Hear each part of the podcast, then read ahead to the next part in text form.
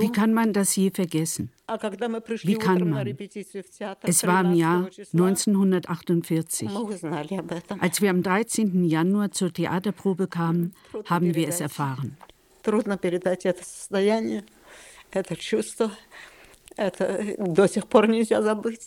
Es ist sehr schwer, unseren Zustand, unsere Gefühle in Worten wiederzugeben. Das bleibt bis heute unvergesslich. Wir hatten alle nicht nur einen Menschen verloren, der uns nahe stand, nein, das ganze Leben brach zusammen. Wir wussten nicht, wie es weitergehen sollte.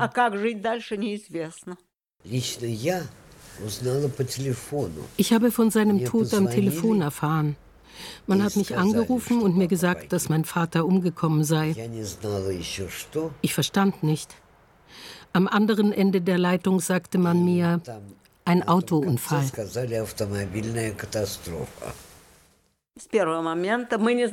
Vom ersten Moment an wussten wir, dass man ihn umgebracht hat. Wir wussten nicht wie und haben damals auch noch nicht verstanden, warum. Aber wir wussten sofort, es war kein Unfall. Zwischen Shakespeare und Stalin. Der legendäre Schauspieler Solomon Michols. Feature von Brigitte van Kann. Künstlerische Bearbeitung Gabriela Hermer.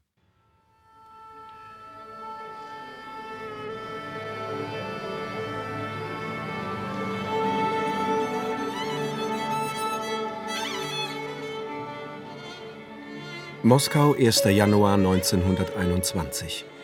In einem ehemaligen Bankettsaal, der in ein kleines Theater umgewandelt worden ist, versammeln sich die ersten Gäste. Der Saal hat die Form einer Schuhschachtel. Gerade einmal 90 Zuschauer passen hinein. Marc Chagall, damals noch wenig bekannt, hat den Vorhang mit zwei Ziegenköpfchen bemalt. Auch die farbenfrohen üppigen Wandbilder und Kostüme stammen von seiner Hand.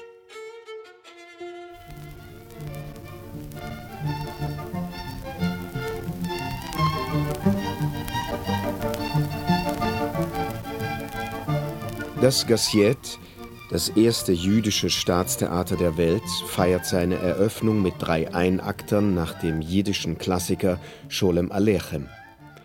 Ein Mann auf der Bühne, klein, schmal, mit einer imposant hohen Stirn und eindringlichem Blick, zieht die Zuschauer in seinen Bann.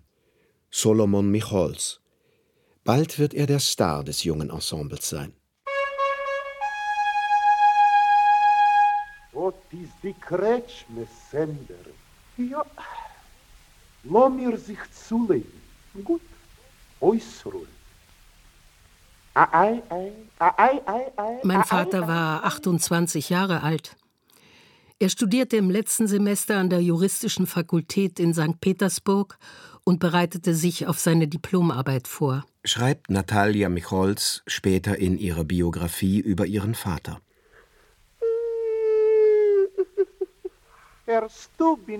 Als er von der geplanten Gründung eines jüdischen Theaters erfuhr, lief er zum Vorsprechen und wurde noch am selben Tag genommen. Ich? Nein. Hörst du, Sender? Meschmur,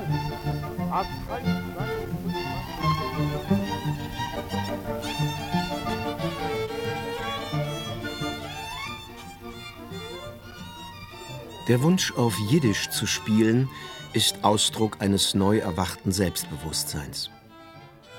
Die Revolution hatte die russischen Juden von Verfolgung und Diskriminierung im Zarenreich befreit. Alexei Granowski, ein junger Regisseur, der in Berlin bei Max Reinhardt studiert hat, ist die treibende Kraft hinter diesem modernen zeitgenössischen jüdischen Theater. Die Dramen, die er auf die Bühne bringt, sind antireligiös, dem postrevolutionären Zeitgeist entsprechend. Und links.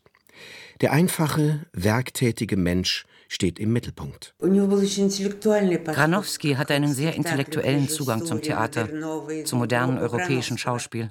Alla Suskin, Tochter des Schauspielers Benjamin Suskin. Die Schauspieler jedoch kamen größtenteils aus dem Städtel.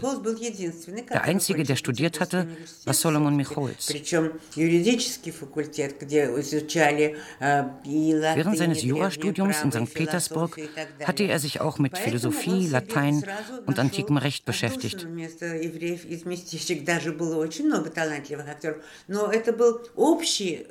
Deshalb fand Granowski sofort Gefallen an Micholz. 1923 feiert das Theater seinen ersten großen Erfolg mit dem Stück 200.000 nach Scholem Alechem. Solomon Micholz spielt die Hauptrolle, einen armen Schneider.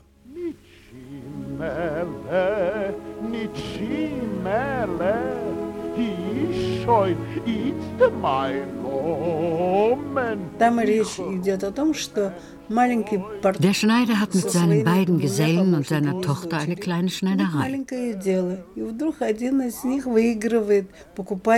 Eines Tages gewinnt er in einer Lotterie 200.000 und verliert völlig den Kopf. Nina Micholz, die jüngere Tochter des Schauspielers. Semyon Makarowitsch, Semyon Makarowitsch.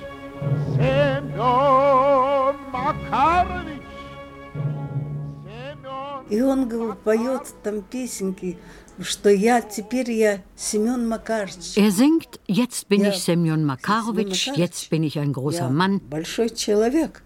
Я миллионер. Ein Millionär. Das ist wie ein Traum. Как сон. Das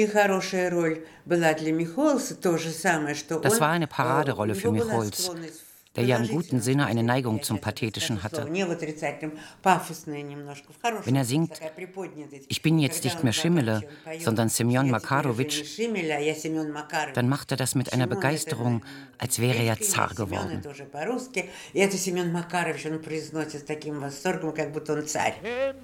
Makarowitsch!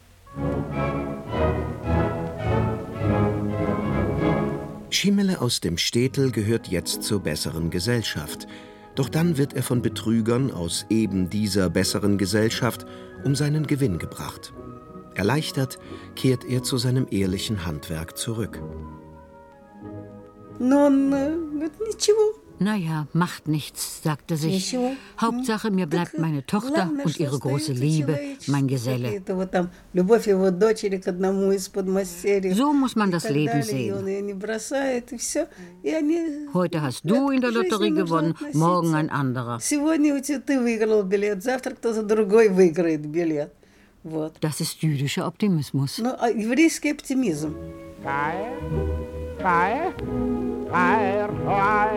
Die beiden Schwestern Nina und Natalia Micholz, wie auch Alla Suskin, leben seit den 1970er Jahren in Tel Aviv. Alle drei Frauen, mittlerweile hochbetagt, arbeiten seit Jahrzehnten daran, die Erinnerung an das Moskauer jüdische Staatstheater aufrechtzuerhalten. Nina, die als junges Mädchen gemeinsam mit ihrem Vater in Moskau auf der Bühne stand, unterrichtet bis heute in Israel Schauspiel, Natalia hat eine Biografie über ihren Vater geschrieben, die in mehrere Sprachen übersetzt wurde. Alasuskin reist noch immer unermüdlich um die Welt, hält Vorträge und organisiert Ausstellungen über das Theater und seine Künstler.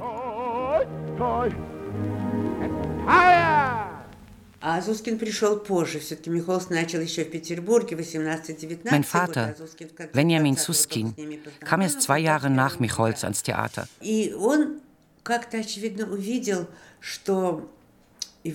Und Granowski erkannte bald, mit Micholz als Star der Truppe unterstrich er lediglich die intellektuelle Seite der jüdischen Gesellschaft. Die Verbindung zur emotionalen Seite fehlte. Und da erkannte er, dass Suskin zusammen mit Micholz ein ausgezeichnetes Paar bildeten.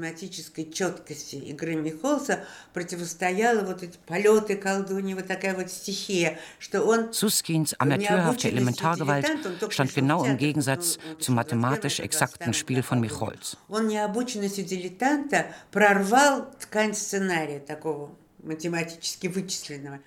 Биньоми, du Schwarz.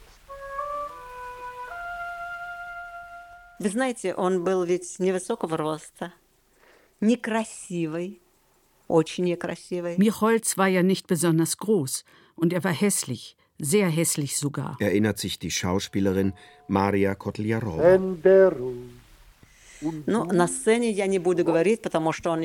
Aber auf der Bühne spielte das keine Rolle, denn er spielte wie ein Gott. Ich würde mein Gesicht am liebsten ins Pfandhaus tragen und die Quittung verlieren, sagte mein Vater gern.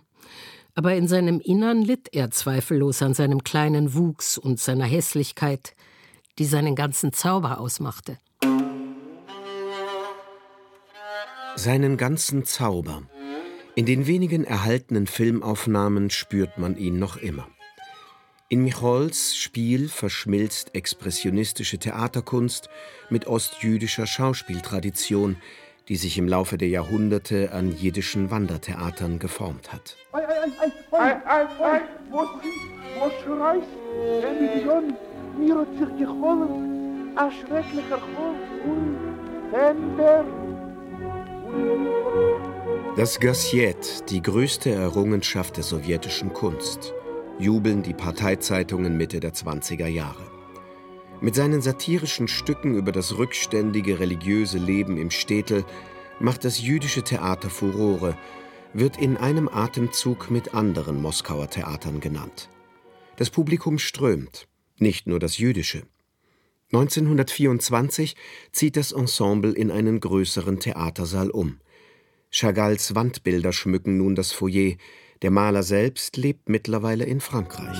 Ui, sehr Biljoni. Es ist doch unser Städtel. Ui, unser Tunejade. Aber wie kommen wir her? Im April 1928 geht das Gassiet auf Reisen. Es wird seine Produktionen in Österreich, Deutschland, Belgien, Holland und Frankreich zeigen. Bei der Premiere in Berlin saßen auch Stefan Zweig, Feuchtwanger und viele andere prominente Gäste im Publikum.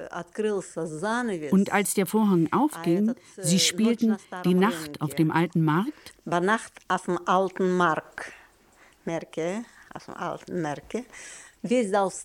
Da stand der ganze Saal auf, noch bevor das erste Wort gefallen war. Es gab einen langen, tosenden Applaus.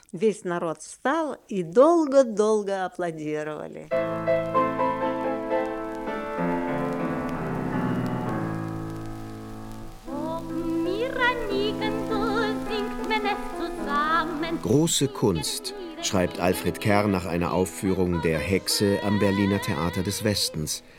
Welch eine Körperbesessenheit, schwärmt Herbert Jehring. Wie fegt das durch den Raum? Wild, elementar.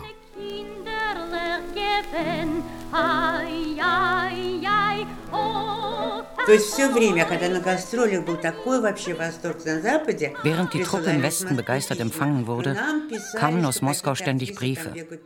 Man hätte gehört, die Schauspielerinnen würden in die Geschäfte rennen, die Schauspieler würden sich mit Ausländern oder mit sogenannten ehemaligen wie Chagall treffen. Es gab immer irgendwelche Vorbehalte, immer irgendwelche Einschränkungen, während das Theater zugleich als Aushängeschild galt und entsprechend unterstützt wurde. In Moskau kritisiert man das fehlende Bemühen der Truppe, sich als sowjetisches Theater mit sowjetischer Ideologie zu präsentieren.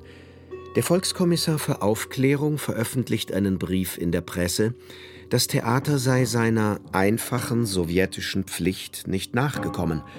Das Ensemble spürt die Gefahr, sagt bereits geplante Auftritte in den USA ab und kehrt nach Moskau zurück. Der Regisseur und künstlerische Leiter Alexei Granowski jedoch bleibt im Westen.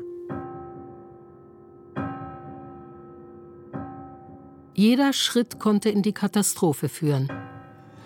Schon 1929 gab es Massenverhaftungen. Die Kollektivierung hatte begonnen und Stalins Schlagwort von der Verschärfung des Klassenkampfs wirkte sich negativ auf die Kunst aus. Und wer konnte in dieser Situation die künstlerische Leitung übernehmen? Natürlich, Micholz. Michols war faktisch Granowskis rechte Hand gewesen. Aber er war kein Regisseur im eigentlichen Sinne. Wie mein Vater liebte er vielmehr die Arbeit an konkreten Szenen mit konkreten Schauspielern.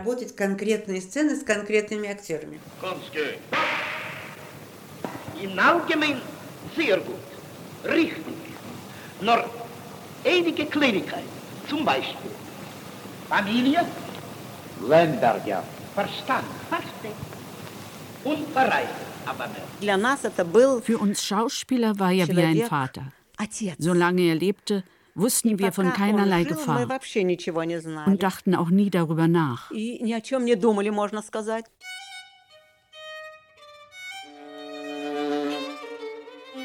Im Grunde gab es für ihn, wie auch für uns Kinder, kein Leben außerhalb des Theaters. Selbst meine allerfrühesten Erinnerungen sind mit dem Theater verbunden. Was? Die Probe fängt an, ich bin gleich da. Mein Vater setzt mich auf Mutters Arm. Ich fange natürlich an zu schreien. Mein Vater steht neben dem holländischen Kachelofen, der den größten Teil unseres sieben Quadratmeter Kabäuschens einnimmt. Ich erinnere mich an seine Kopfbewegung und die Stimme, mit der er die Nachricht vom Probenbeginn entgegennimmt. Später erkenne ich die zuverlässige Wirkung des Worts Probe und bin bereit, ihn gehen zu lassen. Ohne dieses Wort fließen endlos Tränen. Er beschäftigte sich ja nicht nur mit dem Theater. Er interessierte sich für alles und alle. Ich war damals eigentlich immer fröhlich und lachte gern. Wenn ich aber einmal bedrückt war, fragte er, was ist los mit dir? Meine Mutter ist krank. Komm in mein Büro. Und dann wollte er alles ganz genau wissen was er tun könnte, wem er schreiben, bei welchem Arzt, in welchem Krankenhaus er sie unterbringen soll. Das sind wohl die frühesten Erinnerungen, die ich meinem Gedächtnis abbringen konnte. Wir hatten keine rosige, sorglose Kindheit mit Landgütern, Gouvernanten und Samthöschen, mit einer Mutter, die unter dem Beifall der Gäste Romanzen singt. Das alles gab es nicht. Es gab ein schweres Leben voller Not, Entbehrungen, Kummer und Trennungen, mit einem unvergleichlichen und einzigen, geliebten und einmaligen Vater. Ein Leben, das ich für kein anderes tauschen würde.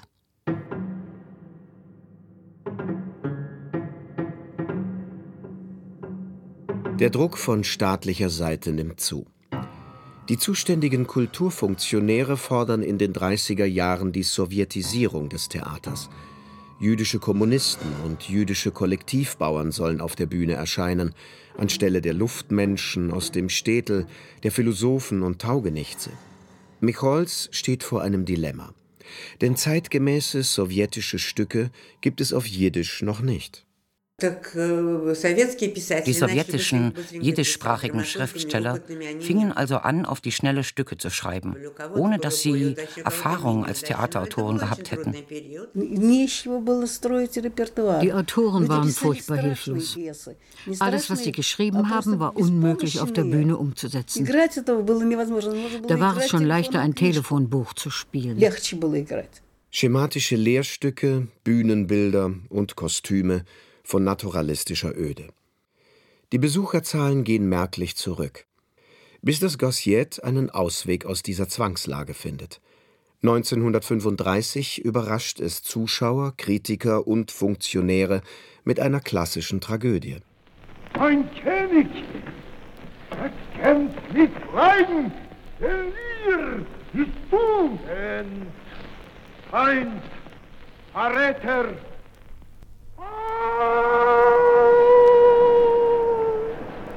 Unsere winzige Wohnung quoll über vor russischen und jiddischen Übersetzungen des König Lear, die alte Antiquare für meinen Vater anschleppten. 1935 im Shakespeare-Jahr fand dann die Premiere statt. Michols spielte den König Lear, Suskin den Narren. Ich bin allein, ich bin ein Narr, nur weiß, weiß ich schon der Fahr, was war ein Glück, was sei der war, mein alten, klugen, blinden Haar. Ich habe den Lear über 100 Mal gesehen. Ich kannte ihn auswendig. Die zweite Leid, die dritte, so dich lieb und schweigt. Mit König Lear bin ich groß geworden. Ich war genau zehn Jahre alt, als die Inszenierung Premiere hatte. Das ist schon ein Alter, in dem man bewusst nachdenkt.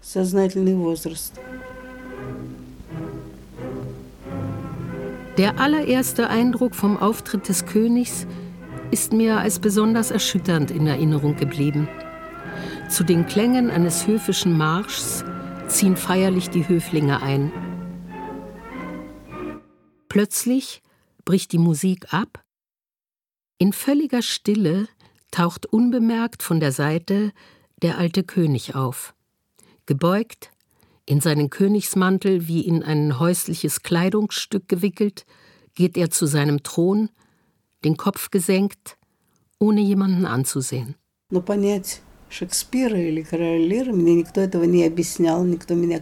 Niemand hat mir Shakespeare oder den König Lear erklärt.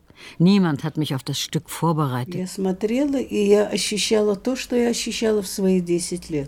Ich habe es gesehen und das empfunden, was ich eben mit zehn Jahren empfinden konnte. Ich hatte das Gefühl von schrecklicher Ungerechtigkeit. Die Ungerechtigkeit zwischen der Macht und dem Leben. Ihr wollt derweil euch übergeben, was es ist Vertrag und lang. Die Landkarte der Land und Wissen seid. Auf dem Thron hat bereits der Narr Platz genommen. Mit zärtlicher Nachlässigkeit packt Lear ihn am Ohr und zieht ihn herunter. Endlich hebt er den Kopf und umfängt die versammelten Höflinge mit einem Blick. Zum ersten Mal sieht man sein Gesicht. Ohne Schminke, ohne den üblichen Bart das Gesicht eines Herrschers und Skeptikers. Ein Mensch kann nur zum Menschen werden, wenn er seine Macht verliert. Das war eine der zentralen Aussagen dieses Stücks für meinen Vater. Aber es wäre zu einfach, zu direkt, dies auf Stalin zu beziehen. Nein, nein. Die Ansicht, dass Theater immer die Gegenwart widerspiegeln muss, war ihm zuwider. Cordelio! Cordelio! Ha! Ha! Men hat sie aufgehangen.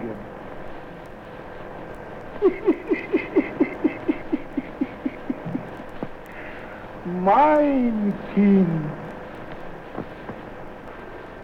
Oh!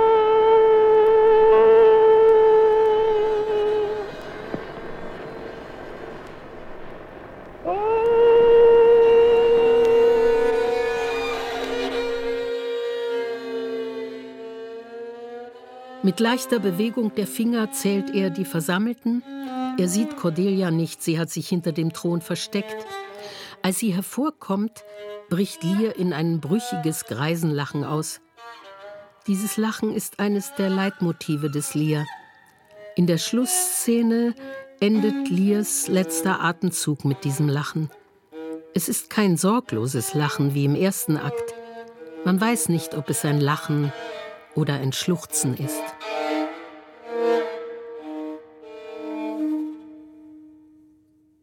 Der jiddische König Lear besitzt Weltformat.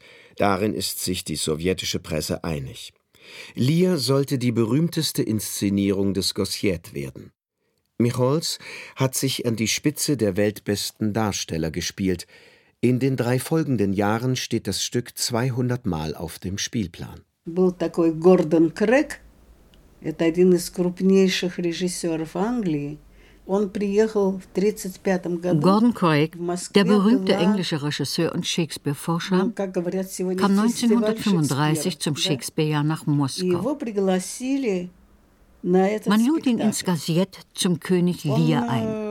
Als höflicher Engländer bat er um einen Platz ganz hinten, damit er, falls ihm die Sprache Probleme bereiten sollte, unbemerkt nach dem ersten Akt gehen könne.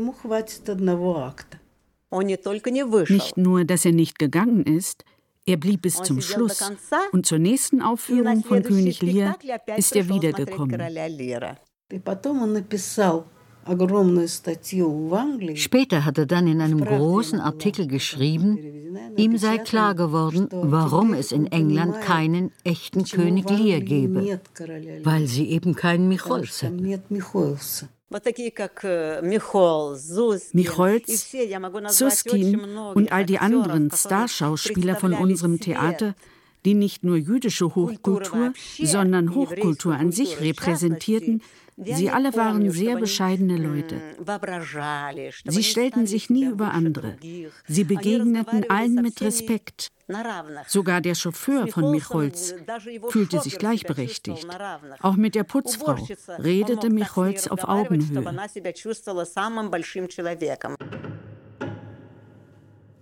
Dann kam das Jahr 1937. Jeder Tag brachte Nachrichten von immer neuen Verhaftungen, von Freunden und Bekannten. Ich kann mich erinnern, wie Vater immer nach der Vorstellung zu uns kam. Wir wohnten in der zweiten Etage und er hatte sein Zimmer im Parterre. Und gewöhnlich saß er sehr lange bei uns. Wir gingen oft an die Wohnungstür und lauschten. Und so haben wir gewartet. Und Vater hat gewartet. Er ging erst um vier Uhr morgens ins Bett. Wenn man bis vier nicht abgeholt wurde, dann holen sie einen in dieser Nacht nicht mehr ab.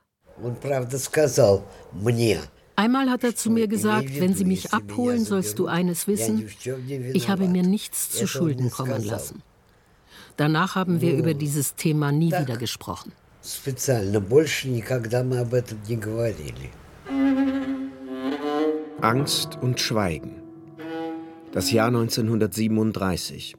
Der Höhepunkt des stalinistischen Terrors mit Verhaftungen, Schauprozessen und Erschießungen geht vorüber, ohne dass einer der Schauspieler des jüdischen Theaters verhaftet worden ist.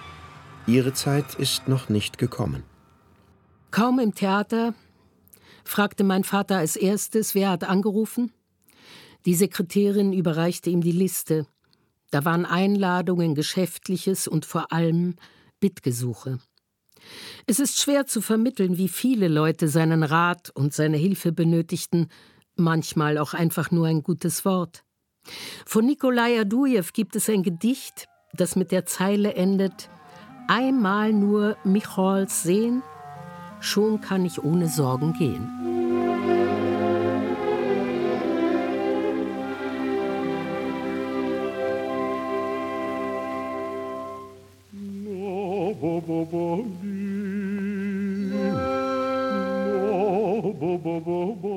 Drei Jahre waren vergangen zwischen der Inszenierung des Lier und Tefje, dem Milchmann. Shalom Aleichem, Tefje der Milchiker. Weiter Akt. Das Stück nach Sholem Alechem ging 30 Jahre später unter dem Titel Fiddler on the Roof als Broadway-Musical um die Welt. 1938 inszenierte es mein Vater und spielte die Hauptrolle. Tefje war seine letzte Rolle. Das Stück machte derart Furore, jahrelang war kaum an Karten zu kommen. Was ist das? Mich rufst Sag mir, Tochter, was ich will bei dir fragen. У него сколько? Пять дочерей. Tefje hat fünf Töchter und muss sie alle verheiraten.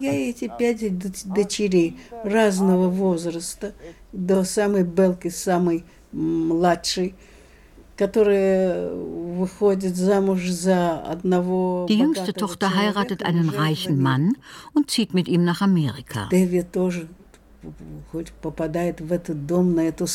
Tefje kommt zu ihrer Hochzeit. Und alles ist ihm fremd Потому что есть это все богатое, масса зеркал. Dieser ganze Reichtum, überall hängen Spiegel, das ist ihm fremd und er kritisiert es. Это его критика того, что ему близко и что для него очень далеко. Wer sein Tate ist gewesen, weiß ich nicht. Bei mir sind alle Menschen gleich. Steh, habe. Der Vosper amin sort menschii.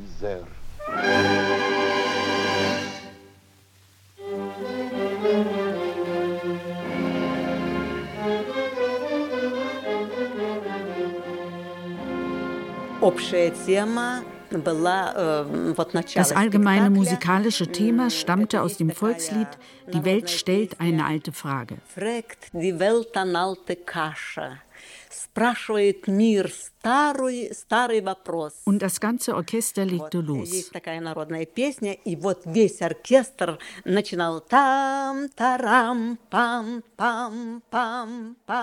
Damals sollte die Kunst optimistisch sein und auf alles eine Antwort bieten. Aber mein Vater hat die alte Frage weder mit seiner Inszenierung noch mit seinem Spiel beantwortet. Das ist der zweite Gorki. Oh, wer ist gewesen der erste Gorki? Gorki? Das ist Heinz Kima, der erste Mensch auf der Welt. Was ist sein Geschäft? Und was für eine Drosche hat er gedacht? И что одна девочка – eine andere Tochter möchte einen jungen Mann heiraten, der Papyrossen herstellt. Doch er ist ein Revolutionär. Als man ihn verhaftet, möchte das Mädchen zu ihm fahren. Sie geht zu ihrem Vater und sagt ihm, ich möchte zu meinem Geliebten fahren. Er antwortet ihr, schämst du dich nicht, deine Mutter für diesen Mann zu verlassen? Er ist doch bestimmt ein Gauner, wenn man ihn verhaftet hat. Sie erwidert, Papa, du verstehst nichts. Alle Menschen sind gleich. Du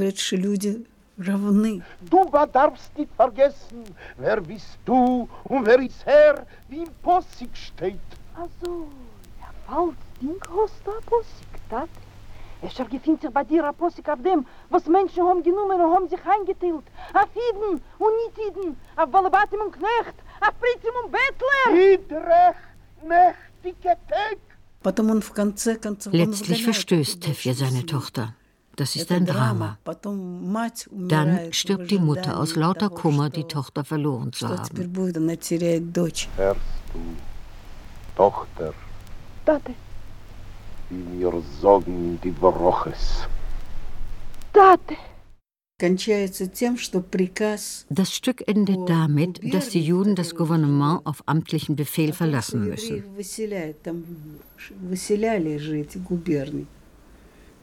So etwas gab es in der Zarenzeit. Also verlässt er sein Haus, schließt das Fenster, schließt die Tür ab denn man muss ein Haus ordentlich verlassen. Ein Schemel ist alles, was er mitnimmt. Und dann sagt er sich, na, dann gehen wir eben weiter, Tefje. Weiter. Ginten wehen, аж die Bäumer werden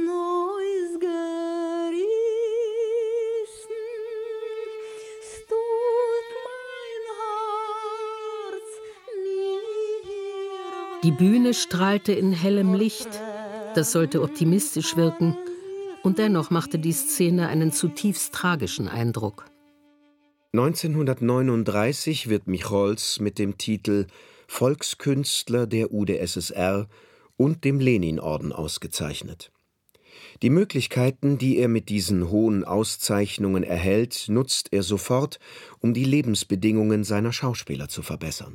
Am Tag nach der Ehrung setzte er sich ans Telefon und sprach mit den entsprechenden Stellen. Dann aß er zu Mittag, nahm ein Taxi und fuhr zu irgendeinem hohen Tier, um die Frage der Wohnungsverteilung zu regeln. Er versprach Freikarten für den Lier, einen Zeitungsartikel oder einen Auftritt im Club der Miliz, denn Wohnungsfragen wurden vor allem auf der Miliz entschieden. Und als er schließlich zehn Wohnungen bekommen hatte, sagte er erschöpft Für die bin ich doch nur ein Deckmäntelchen. Wenn es heißt, bei uns gäbe es Antisemitismus, dann können Sie ruhigen Gewissens sagen, und Michols? Damals hörte ich zum ersten Mal von Vater ein Wort über Antisemitismus. Der Terror, der im Land herrschte, betraf die gesamte Bevölkerung, Und die offizielle Politik hob, wie mir schien, die Juden nicht besonders heraus. Aber mein Vater sah das natürlich besser. Er sah den entfesselten Antisemitismus in der UdSSR ebenso voraus wie die Gefahr, die von Deutschland ausging. Mein Vater hat einmal gesagt, ich bin mit fremden Schicksalen behängt. Denn die Menschen wandten sich an ihn. Sie glaubten, er könne alles. Arbeit besorgen, Meldebescheinigungen, Medikamente, Kleidung, einfach alles.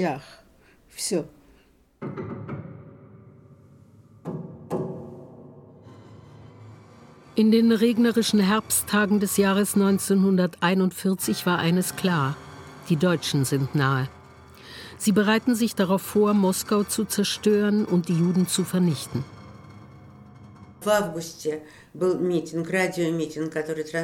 Im August 1941 hatte es zum ersten Mal eine Kundgebung von Juden im Radio gegeben. Sie wurde auf Jiddisch in die ganze Welt übertragen. Micholz und andere berühmte jüdische Persönlichkeiten sind da aufgetreten und haben sich an die Juden der ganzen Welt gewandt. Die sowjetische Regierung war an finanzieller und ideeller Unterstützung interessiert, denn sie wusste, dass die Juden eine starke Lobby waren, besonders in Amerika. Sie erhoffte sich, dass sie der Sowjetunion, die gegen den Faschismus kämpfte, helfen würden. Michols Reden beeindrucken nicht nur die Hörer. Auch Stalin schätzt die rhetorische Kraft des Theatermannes und nutzt sie, wo er kann. Im Krieg sind wir vor Truppeneinheiten aufgetreten. Abends war unsere Vorstellung, am nächsten Tag fuhren sie an die Front. Ich erinnere mich an ein paar solcher Auftritte, zu denen Micholz mitkam. wie er sprechen konnte. Danach wären die Soldaten am liebsten sofort in den Kampf gezogen. Zu sagen, er war ein begnadeter Redner, das wäre zu wenig. 1942 ernennt Stalin Michols zum Vorsitzenden des jüdischen antifaschistischen Komitees und entsendet ihn in dieser Funktion ein Jahr später in die Vereinigten Staaten. Er soll Spenden sammeln und zur Eröffnung einer zweiten Front gegen Hitlerdeutschland aufrufen. Brüder von unser Volk, Brüder von die, was seinen Geschochten in Hitlers Henkert hießes, verbrennt in die Ghettos. Brüder von die, wenn man die deutsche Banditen haben zu zähnlicher, tausender, bagroben lebendiger Heid. У него были руки er hatte Hände mit dicken Fingern, eher wie Stümpfe, doch er bewegte seine Finger wie ein Vogel seine Flügel. Jede Geste war gerechtfertigt. Er machte nie eine überflüssige Bewegung. Er hat die Menschen schon allein mit seiner Gestikulation verzaubert. Но невозможно было спокойно смотреть, влюблялись в него, как в самого крупного красавца. Mein Vater stritt mit Michols. Er war dagegen, dass sich Michols so stark für das Komitee engagierte. Mein Vater fand, man müsse den Juden indirekt etwas geben. Durch das Theater sollten sie begreifen, wer sie sind, sollten sich an jüdischer Kunst und Musik erfreuen. Alle diese politischen Aktivitäten mochte er nicht, obwohl auch er Mitglied des Komitees war. Das antifaschistische Komitee war bei uns zu Hause immer mit Angst verbunden. Er war nicht in der Partei, aber er war eine wichtige Figur in der Öffentlichkeit. Er war ein echter Antifaschist und er war ein großer Patriot. Das auf jeden Fall. Brüder und die lebendiger Heid begrobene. Zu euch reden wir heim. Brüder von die, was kämpfen mit Gewehr in Hand und vernichten Rotneus und tragen teut die faschistische Henkers auf die sowjetische Schlachtfelder. Micholz sagte, hier leiden eure Blutsverwandten. Wie könnt ihr ruhig da sitzen, wenn euer Volk erstickt und verblutet? Bald wird es ganz vernichtet sein. Verstehen Sie, welche Kraft Micholz besaß? und warum man ihn ins Ausland schickte. Stalin wusste sehr gut, was Micholz bewirken konnte. Die Rechnung des sowjetischen Diktators geht auf. 46 Millionen Dollar hat Micholz auf seiner Reise durch die USA, Kanada, Mexiko und England eingeworben.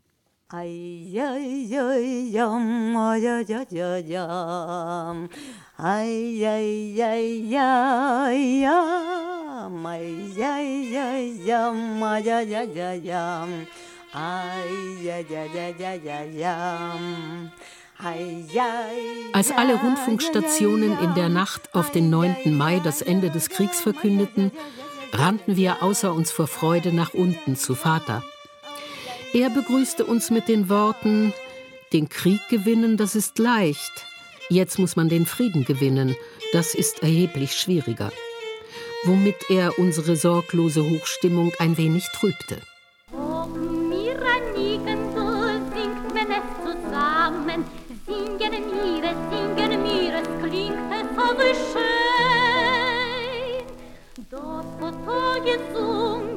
Und dennoch, mit Freilichs Fröhlichkeit, einem ausgelassenen, farbenfrohen Musical begrüßt Micholz kurz nach Kriegsende sein Publikum.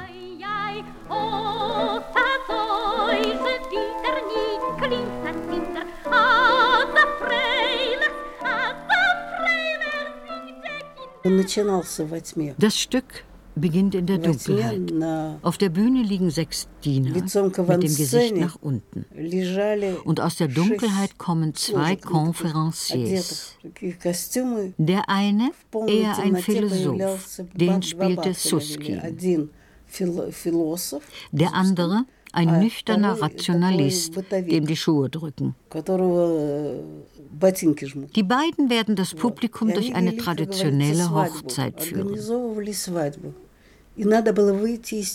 Suskin kommt aus der Dunkelheit hervor und sagt, zündet die Kerzen an. Die sechs Diener erheben sich, zünden die Kerzen an und sagen, es werde Licht, damit die Finsternis vertrieben wird. Dieser Monolog von Suskin, zusammen mit der Musik und all dem anderen, schufen eine Spannung, eine Wärme, und den Wunsch, wieder zurück ins Leben zu kehren, aus der Finsternis herauszukommen.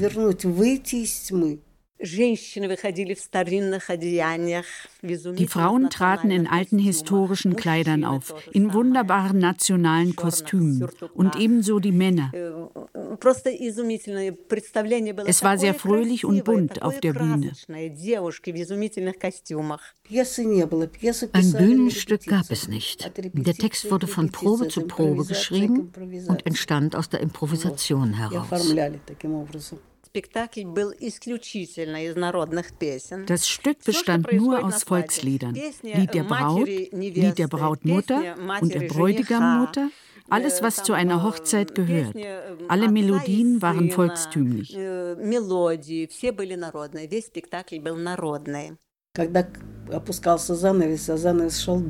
Am Ende gab es mindestens 20 Vorhänge. Das Publikum hielt es einfach nicht mehr auf seinen Plätzen. Angesichts der sechs Millionen Juden, die ermordet worden waren, wollte Micholz mit diesem Stück sagen, das Volk lebt, man kann es nicht umbringen. Es lebt, es wird wieder Hochzeiten feiern und niemand wird vergessen sein.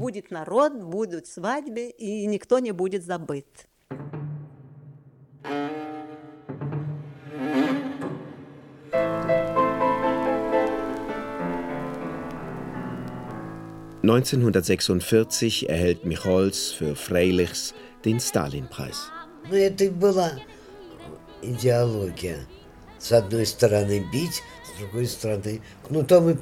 Das war alles ideologisch. Auf der einen Seite belohnen, auf der anderen schlagen.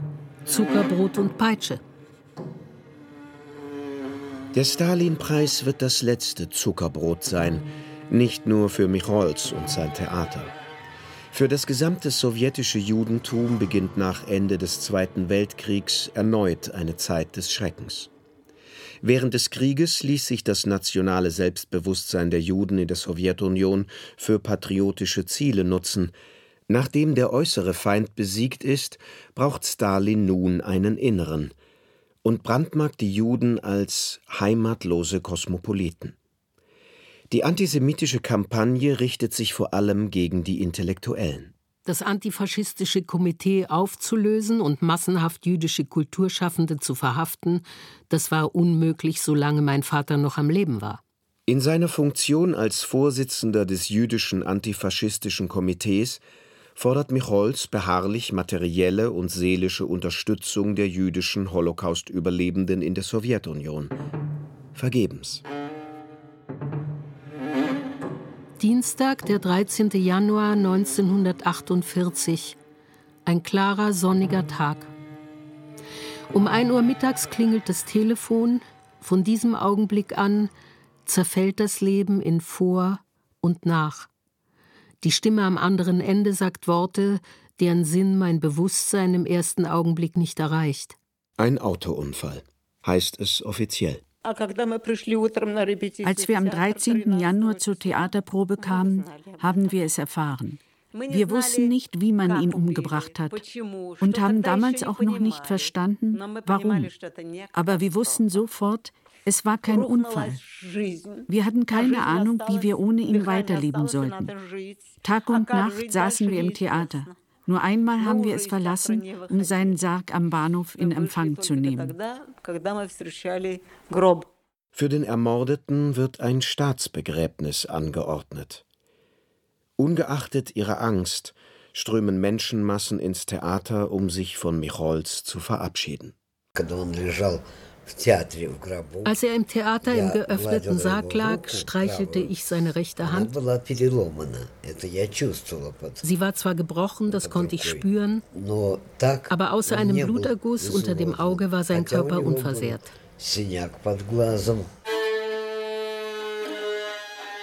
New York, 15. Januar 1948. An das jüdische antifaschistische Komitee Kropotkinskaja 10, Moskau. Ihrem Komitee und dem jüdischen Theater spreche ich meine Trauer und meinen Schmerz anlässlich des Unglücks aus, das uns ereilt hat, des Todes unseres teuren Freundes Micholz. Er war die strahlendste Figur unserer jüdischen Kunst. Ihr Ergebener Marc Chagall. Nach jüdischer Tradition spielte das Theater sieben Tage nicht. Am achten Tag stand Die Wälder rauschen, Michols letzte Inszenierung auf dem Spielplan. Alle Plätze waren ausverkauft, außer Platz 13 in der sechsten Reihe. Das war immer sein Regiestuhl gewesen. Vor Beginn trat der Hauptdarsteller vor den Vorhang und sagte: Heute öffnen wir zum ersten Mal den Vorhang ohne unseren Leiter, den teuren Solomon Michailowitsch Michols. Ich bitte Sie, sich zu seinem Gedenken zu erheben. Im Saal hörte man Schluchzen. Das Stück spielten sie dann auch nicht zu Ende. Einer der Schauspieler bekam eine Herzattacke. In der Pause gingen wir in Vaters Garderobe. Als wäre nichts geschehen, brannten über dem Spiegel die Lämpchen und beleuchteten das Tischchen und die Dose mit Vaters Schminke, die noch offen dastand. Es soll weitergehen, beschließt das Ensemble. Es ernennt Allas Vater, Benjamin Suskin, zum neuen Theaterleiter. Mein Vater litt an Schlaflosigkeit. Dazu hatte er immer etwas geneigt. Und nun war Michols ums Leben gekommen durch einen Unfall, an den niemand glaubte. Niemand wusste, was aus dem Theater werden würde. Und mein Vater stand unter großem Stress. Auf den Proben hielt er sich tapfer und redete den Schauspielern gut zu. Aber das kostete ihn viel Nervenkraft. Immer weniger Menschen kamen ins Gasset. War die Atmosphäre um die Juden und die jüdische Literatur herum einfach furchtbar war. Juden wurden massenweise verhaftet. Auf dem Meldeamt stand immer das Wort Jude hinter dem Namen einer russischen Familie jüdischen Ursprungs. Die Leute hatten Angst, ins jüdische Theater zu gehen. Sie kauften Abonnements aus Solidarität, um das Theater wenigstens irgendwie zu unterstützen. Aber sie kamen dann nicht. Offiziell sah es so aus, als ob die Aufführung ausverkauft wäre. Aber im Saal saß kaum Publikum.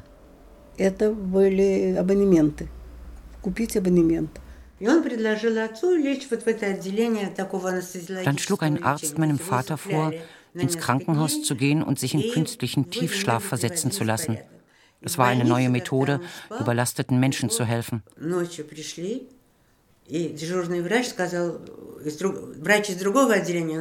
Als er im Krankenhaus lag und schlief, sind sie nachts gekommen, haben ihn in ein Bettlaken gewickelt und ins Gefängnis des Geheimdienstes gebracht. Da ist er aufgewacht.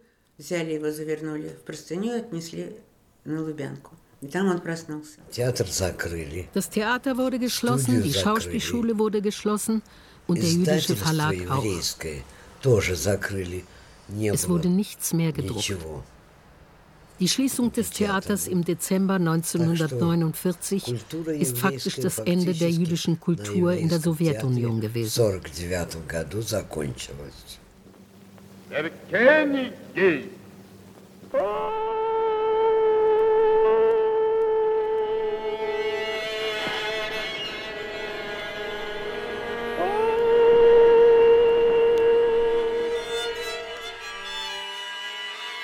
Пфефер, Маркіш, Квітко, Гавштейн, Харік, Фінінберг, Кушніров, Кульбак.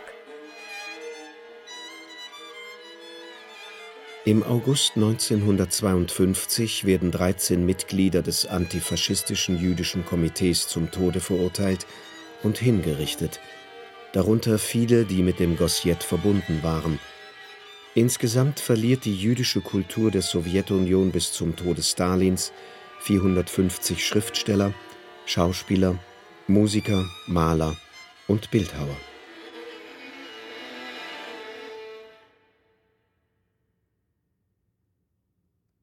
Zwischen Shakespeare und Stalin.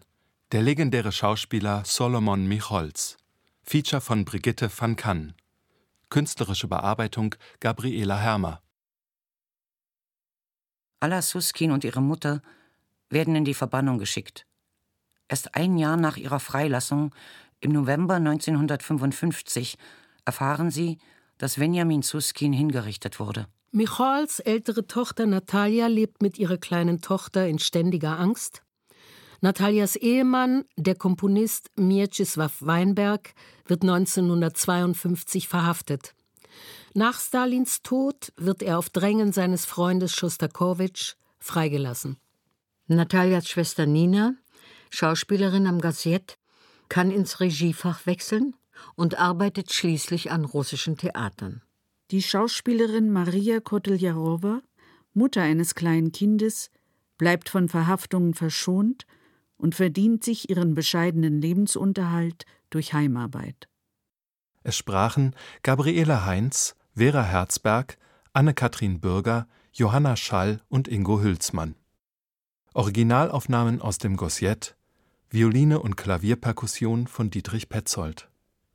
Ton Caspar Wollheim und Susanne Bronder. 1988 ordnet Gorbatschow die Untersuchung des Prozesses gegen das jüdische antifaschistische Komitee an. Im Dezember 1989 werden alle Angeklagten posthum rehabilitiert. Regieassistenz Annika Erichsen. Regie Gerda Schiedrich. Redaktion Gabriela Hermer.